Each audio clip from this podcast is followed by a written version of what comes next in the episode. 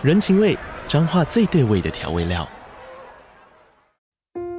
人，你在这端，我在那端，各自忙碌又相互牵挂。情，街角的吵杂声传递温暖与思念。味，是从每一个转角飘出的乡愁。这里是彰化县政府 Pocket 节目《彰化早咖》，我是主持人内克。从彰化大小事各具特色到旅游攻略，透过轻松有趣的访谈，带着大家走进最在地的早咖。准备好了吗？彰化的故事，我们说给你听。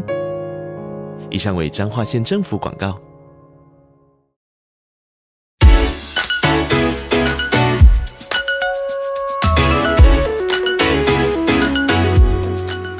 学不是万能，但有用。Hello，Hello，我是祥蛇，哎，我是纪凡，哎，我们今天很特别，对不对？啊，今天很特别，我们今天找了一个，哎，我和纪凡过往的学生哦，对不对？对对对对对对，那那在他在这个之前在。金融业混得风生水起啊！哦，那他之前呢，事实上有当过基金的经理人、操盘人哦，所以他在这个股市各方面事实上有很大的历练。那最主要是因为他是以前的基金经理人，所以我们邀请他来跟我们报一些业界的秘辛嘛。好，我们一起欢迎投资女侠艾蜜莉。嗨，两位老师好，各位听众朋友好。哎哎、首先你知道我们为什么要找前基金经理人，不能找基金经理人，知道吧？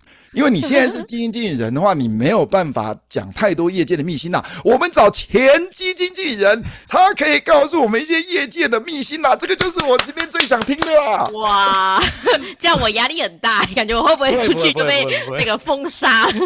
我我我这个期待是应该可可可以的吧？可以吧？可以满足我小小的期待吧？努努努力满足，尽量达成。因为因为想舍的学生大部分是现任，蛮尴尬了。但没有啦，大部分是想要往这个梦想的哦，那当然，那当然，那当然，因为如果你进到这个金融业界，尤其在投资这个部门，当然能够有部位操盘，能够有一档基金来运作，这个当然是他们至少在年轻一辈的这个职涯的梦想的一个目标嘛，哈。那我们艾米丽是已经达成了，哎，那你艾米丽要不要先跟我们分享一下你这整个心路历程，得到这样的工作，你到底花了多少的 effort？这是不是到时候你到的那条路，是不是真的是你梦想中的工作？跟我们分享一下好了。是，对啊，我觉得确实基金经理人这条路其实真的要花很多的努力啦。那我觉得就是我刚好有比较幸运，是就是因为其实他第一关可能你新鲜人要进这个行业其实是非常困难。那基本上新鲜人他就是看你的学经历吼，所以基本上我觉得我们的同事他的这个学历不是海归，而且是这。这种常春藤的海归，可能就是台湾的这个首府大学啦，就是这个哎、欸、台湾大学这样子吼。所以其实我觉得第一个是学历，他在筛选的部分就很严格。那接下来又在这边能混得下去，我觉得他需要的是非常就是有常人不能忍受的这种吃苦的能力。哎，Emily，我后续也可以跟大家分享。哎、我打岔一下，我就我听说您之前待的单位是台湾最大的投资买方。这个是谣传言还是真的？他他呃，买的部位听说很大哈。是啊，是算真的是就是数一数二大的这样子。那数一数二，数一数二。那一开始我说你你如果真的一开始要得到这工作，我记得好像我听你说，我一开始都哎好像睡眠不太充足，对吧？是真的有这么哦，这是真的。因为其实我们做这一行，基本上其实我们不外乎第一个就是要了解那个产业在干嘛，那第二件事情就是评估那这间公司到底有没有现在买的这个价值嘛。因为一个是你要先知道它。确实是一个好公司，那接下来你就要知道说，那现在这个价位买这个好公司，它虽然是好公司，但是现在会不会买贵了？吼，所以其实我觉得我们在买贵的这个部分就，就就我们像这些财经啊、商学毕业的，或许对于评价它会有一定，我们有基本功在嘛，至少我们看财报啊很快，然后我们有一些就是知道大概个股的一个股价的变动的一个循环，这边我们比较好掌握。吼，可是其实我们更多的时间要花在你到底要了解说这间公司，哎、欸，它的技术到底是不是真的很独到，或者是说，哎，这个产业它是不是真的是有爆发性未来这样的一个很大的一个看不见、想不到的这种成长空间？好，那这个部分其实就很需要很扎实，你对各个产业了解的一个能力。那这些资讯收集上是不是很麻烦呢？嘿，你要怎么去收集这些资讯？这些资讯其实说实在，一定要一个 team 一起完成的，因为有太多事情了，包含你各个产业的变迁，然后在这个产业里面，就是以 AI 来讲，那现在到底哪几间它的技术才是真的好？那哪几间它其实只是在做就是一些代工，或者是它只是去复制别人的技术？那只是因为现在这个市场需求量太大，让它有一块饼可以分。所以其实我的我的问题是，我的问题是这么辛苦。这么累，那我们当然要问重点了。问重点，那你们的回馈怎么样？哎，你不用讲自己啊，讲业界。是，是，我觉得啦，以金融业来讲的话，要高薪的工作就两种。好，一个就是两种，听好听好，两种，对，就是两种。那基本上一个，我觉得就是所谓的这种基金经理人，就是做投资相关的。哦、嗯，因为第一种，其实你真的抄的好跟抄的不好的人，他的薪水可能会差到年薪一千万。哦，真的哦。对，它是一个 对 range 非常大。那但是如果你真的有能力，那我相信公司是很敢付钱给你的哈。这光好的跟不好的人，可能就会差到这种一千万这样的水准。嗯、对啊，那另外一个到基金经理人的这个位置，然后在里面再做到 top 顶尖，这样就可以差到一千万这样。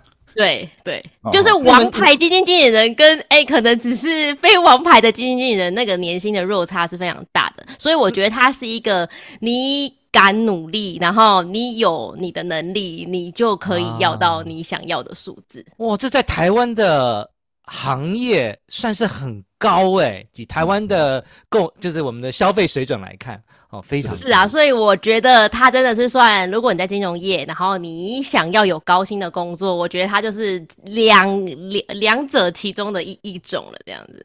哎、欸，我觉得听我们听众很想听干货啦，就是如果我们之前几这个中年男人都瞎胡乱，听听听众可能觉得很不满意。别 这么说，别这么说，他们可能更关心业界在实物上啊。像你，如果你要买进一个个股，我猜你们有一个流程。我我觉得很多听众非常非常好奇，想死，搞不好你也很好奇啊。我很好奇，我很好奇。不过我多少听他们有讲过了，嘿，对。好，我们先听一下，听一下。基本上业界的话，我觉得会有两种啦。那比较常见的就是所谓的 top down 这样的一个选股方式嘛。那当然，第一个我们。对，top down，我们第一个就先决定现在的整个总经的位置，到底我们看股市是应该要站在买方还是卖方？我们先决定我们到底现在应该是要大举进攻，还是说，哎，我们放一些这种防御型的债券部位，或甚至更保守，我们放一些都拉现金好了，全部都拉现金。那在看空到不行，我已经觉得哦，这个盘势就是暴跌了，我们就是全部都做放空的一个产品也是有的。好，所以第一个我们先决定到底现在是要。大举买进还是？所以你那个基金本身也有放空，对不对？有些人的基金可以，但是普遍市面上大家就是在这种银行可以买得到这种基金，因为毕竟比较适合一般人买。那毕竟放空它还是有一定的这种呃风险在，所以可能会是一般的基金不会到放空的比重那么高，它可能顶多就是拉高现金的持股。好，例如说去年这种 COVID-19 的时候，可能有些基金它原本可能都是股票一百趴，但它 maybe 拉到至少可能三成都放现金了这样子。嗯，三成放现金就是它，因为他们好像规定股票。还是要至少七成嘛，是吧？对对对，有一个这样的规定。嗯，哎，那我我有有一个跟今天节目内容无关的，的，你这么久没有看到我们，我们是不是老很多了？怎么会呢？一样就是身材飞扬。问 错问错，这跳跳 跳太大了吧？好哦，好，top down，好，继续继续，因为观众正想继续下去。是，对，top down，那先决定我们到底现在要买要卖嘛？好，那决定好了之后，我们就可以决定说，假设我们现在看好，那我们会可能希望攻击型的部位多一点，可能股票多一点，债券少一点，那现金基本上就不用什么留了。好，那在股票留多一点之后，接下来我们基本上就会去看说，哎，那各国的部分我们大概要怎么配置？哈，如果说你不是这种一般的台股基金，你可能能是全球基金，那我们可能就先看到底现在各国谁的经济发展你觉得比较有长线的一个支持。好，那选完这个国家之后，接下来就会可能会选产业。吼，那基本上产业大概我们就是还是会选第一个，它是可能是有长期的获利性的，吼，或者是说它可能会有一个划时代的一个产物出现的，它这样的市场需求就会很大。好，那选完这个我们觉得有长线、有期待的一个这个产业之后呢，接下来我们才在挑那这一群产业里面的个股，我们到底觉得哪几只是最受惠的？那所以你们也是会贴换成现值吗？嘿，我我我好奇，贴换成现值，你的意思是说，就我们前几集都要唬烂，他是只是说你评估它的现金流折现啦，会吗？还不会不会、呃、会。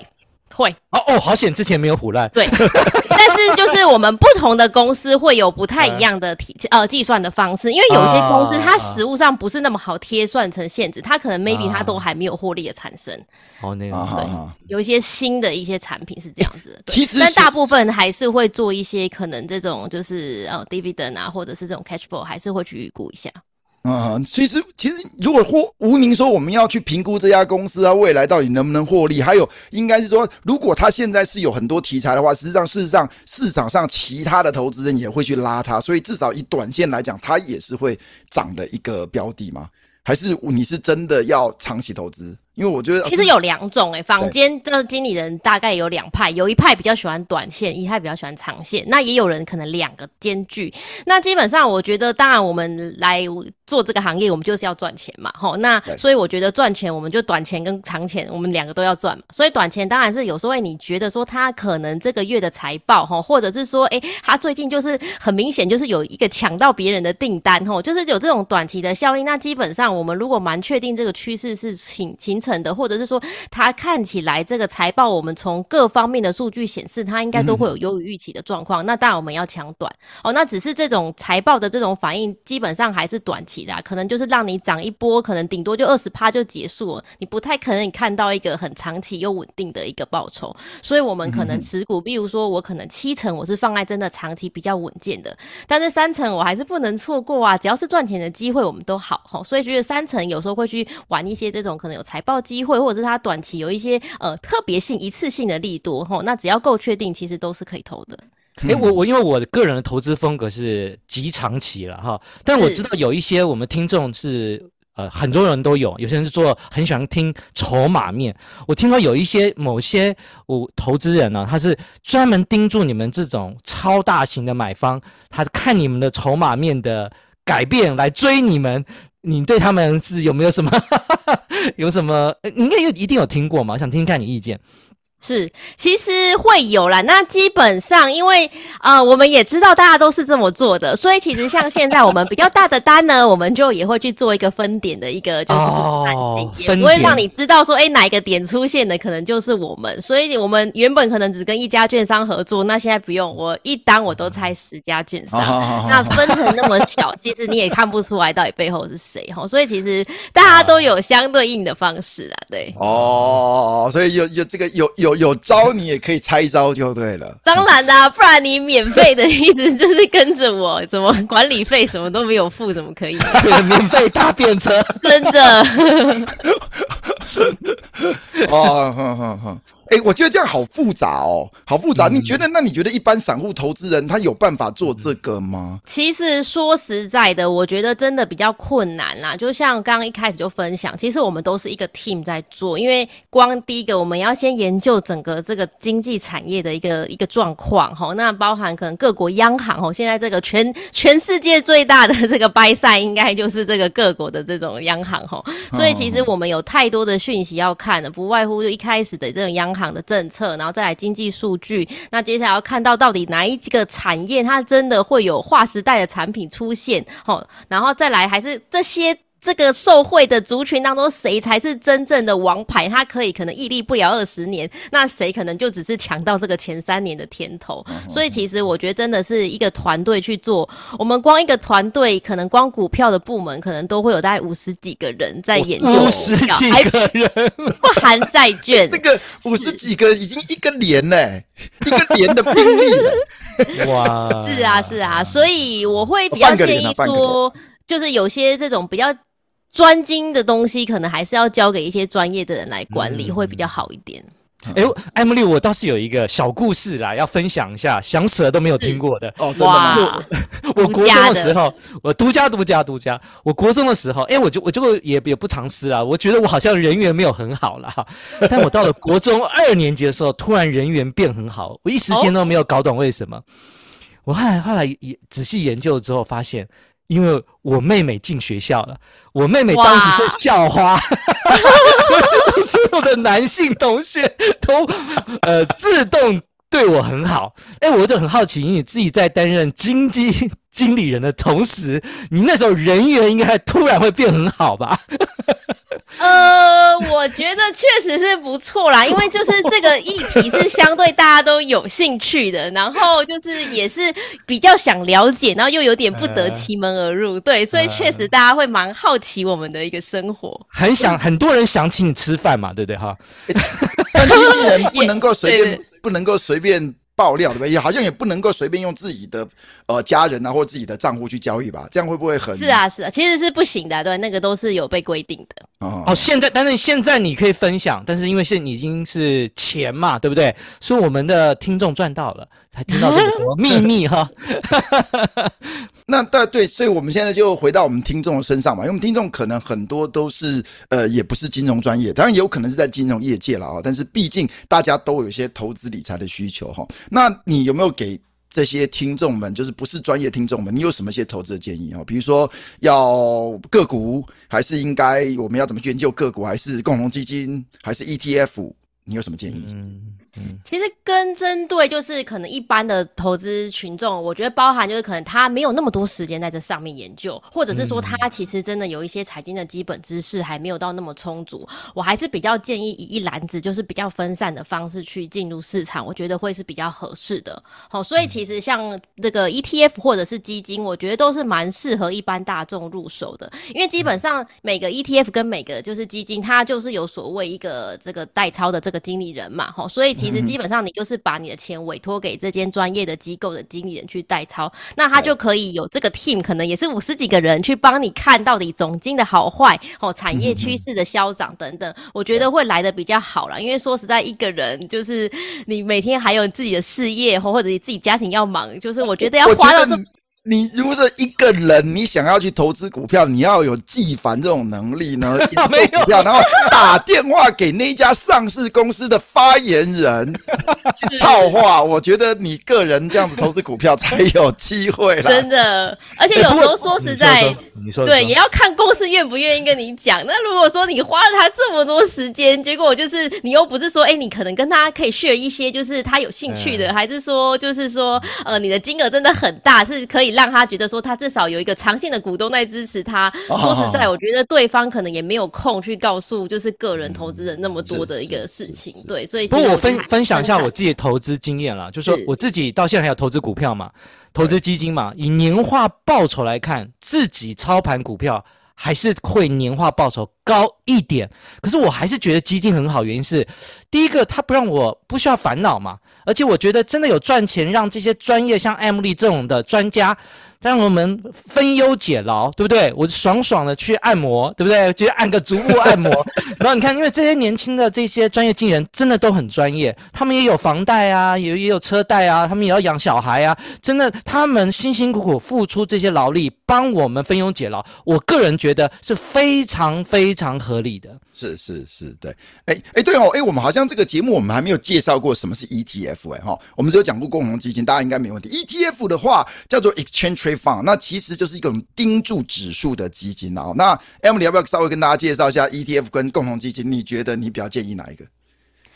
其实我觉得这两个各有各的好诶，那我可以先跟大家讲差别啦。差别其实就在于，其实这两个人背后操作的那个人是不太一样的功能。哦，基金的话，其实你就可以把它想象成就是一个 Emily 这样在帮你们操盘。哦，所以就是我的专业帮你操盘，投资女侠加一下投资女侠、欸。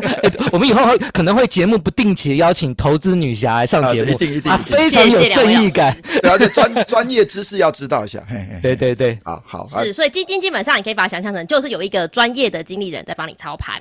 好，那 ETF 比较不一样，它是一个就是呃。被动方式的一个有一个被动的一个法则在帮你操盘，也就是例如说大家最熟悉的应该就是零零五零嘛，哈，台湾的这个远大发行的。那基本上呢，它就是一开始在这个指数就会有一个团队，他就已经先写好零零五零这个指数，它可能就是投资台湾前五十大市值的这样的一个公司汇集得成的。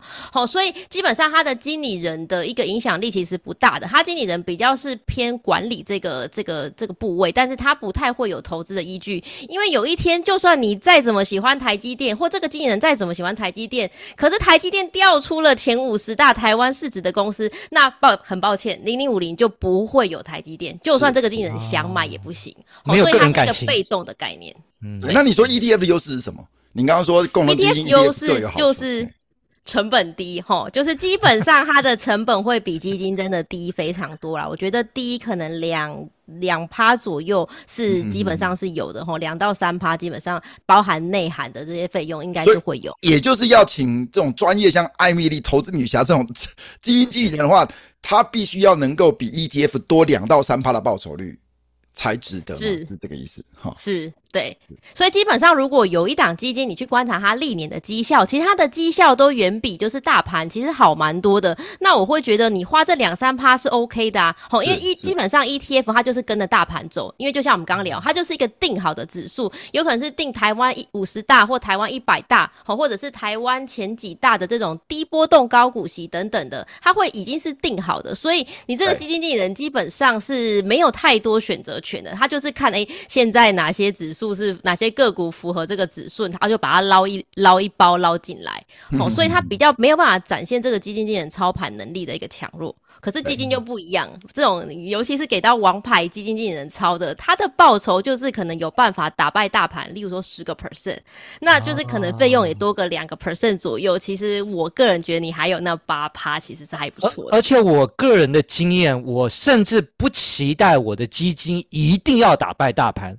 我甚至觉得它降低波动，它赚我的钱也很合理，耶，这是跟跟每个人哲学不一样嘛，对不对？对，是。嗯嗯哇，我们那个纪凡老师把这个 Sharpe ratio 的这个哦，对对概念发挥到了极大化，没错，确实就是这件事。嗯，哎、欸，我们前几集节目有没有什么太胡乱要被你你要来修正一下，踢踢馆一下东西？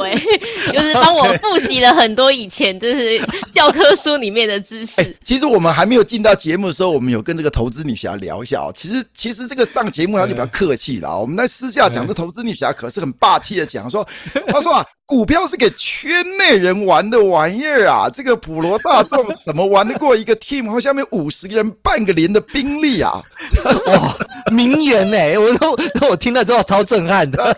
投资，你要不要再稍微阐述一下你这个想法？是，我觉得确实啊，就像刚刚讲的嘛，就是你一个人，而且可能还不是对财经，你可能连财报都不是那么熟，然后更不用说可能你不会花时间去研究。像我们在研究电动车啊，我们连电动车上面的那个螺丝。啊，是哪一家的商品？然后它这个螺纹的不同啊，等等，其实我们都会做到这么细的一个研究。好，那其实如果以一般一个人，其实真的很难去做到，就是这么全面性，或这么就是这个每个细节都不放过的这样的事情。是是是，好，哎、欸，我想时间也差不多，因为差不多了。对，那我是我觉得，我觉得我们听众啊，其实真的，你如果有任何的问题，比如说你想要特别问这个艾米丽，对不对？或者说你想要知道，哎，基金经理人到底他们选股还有什么？你有什么样知道的秘辛，对不对？那我觉得非常欢迎你就。留言到我们 at AP Core 的 line 哈，然后来跟我们来联络。哦，对等等等等，等等，我现在心里，我现在好像刚有一个还没有被满足，就是说刚才艾米丽有讲哦，金融业最棒的有两个工作，好像第二个我还没有听到哦。对 对对，第二个第二个是什么？第二个第二个第二个第二个，我觉得就是所谓的这种 sales 业务值哦，对，有意思，有意思。Sales 业务是卖，你说。是什么样？卖这个金融产品吗？还是什么？呃，他就是可能帮这种所谓的超级有钱人当他们的这个所谓的这种业务。那基本上他的工作就是说，他去帮这个超级有钱人去做他一个。资产的一个管家，好，那基本上他不会是一个人，他也是一个 team，好，所以他只是一个窗口。那但是当这个有钱人他可能有税务的问题，他有不动产处分的问题，好，或者是说他有股票就是买卖的问题，哈，等等，那基本上这个 sales 他就可以启动这间公司他的一个相关的专家去联合去帮他做一个会、嗯，就是一个金金控给他一个 total 的 solution 这样子，是是是。哎、欸，我我我有个人有预感哦，这个我们听众应该有可能会留言，继续敲碗投资女侠，继续上节目。好，好，以后我们一定有机会，一定可能还要需要您多帮忙。那其实我们的，我觉得我们的那个。各种的这个议题都源源不绝啊，那有时候有机会，也许未来我们也来讲一些这些各种各种的题目哈。那其实听众的回馈也都让我们能够有一些做节目的动力，然后我们有一些新的话题。那我们这一集应该就到这里啦。那要不要？没错，艾米，对，艾米丽跟大家说个拜拜。那有什么样最后祝福的话，还是什么最后的建议？给你三十秒。啊，三十秒太多了，十秒。那个非常谢谢今天各位听众的收听，那希望今天的分享会带给你们一些收获，那也祝位、啊、祝各位投资顺利。好，太棒了，棒了，那我们今天就到这里，拜拜，拜拜，拜拜。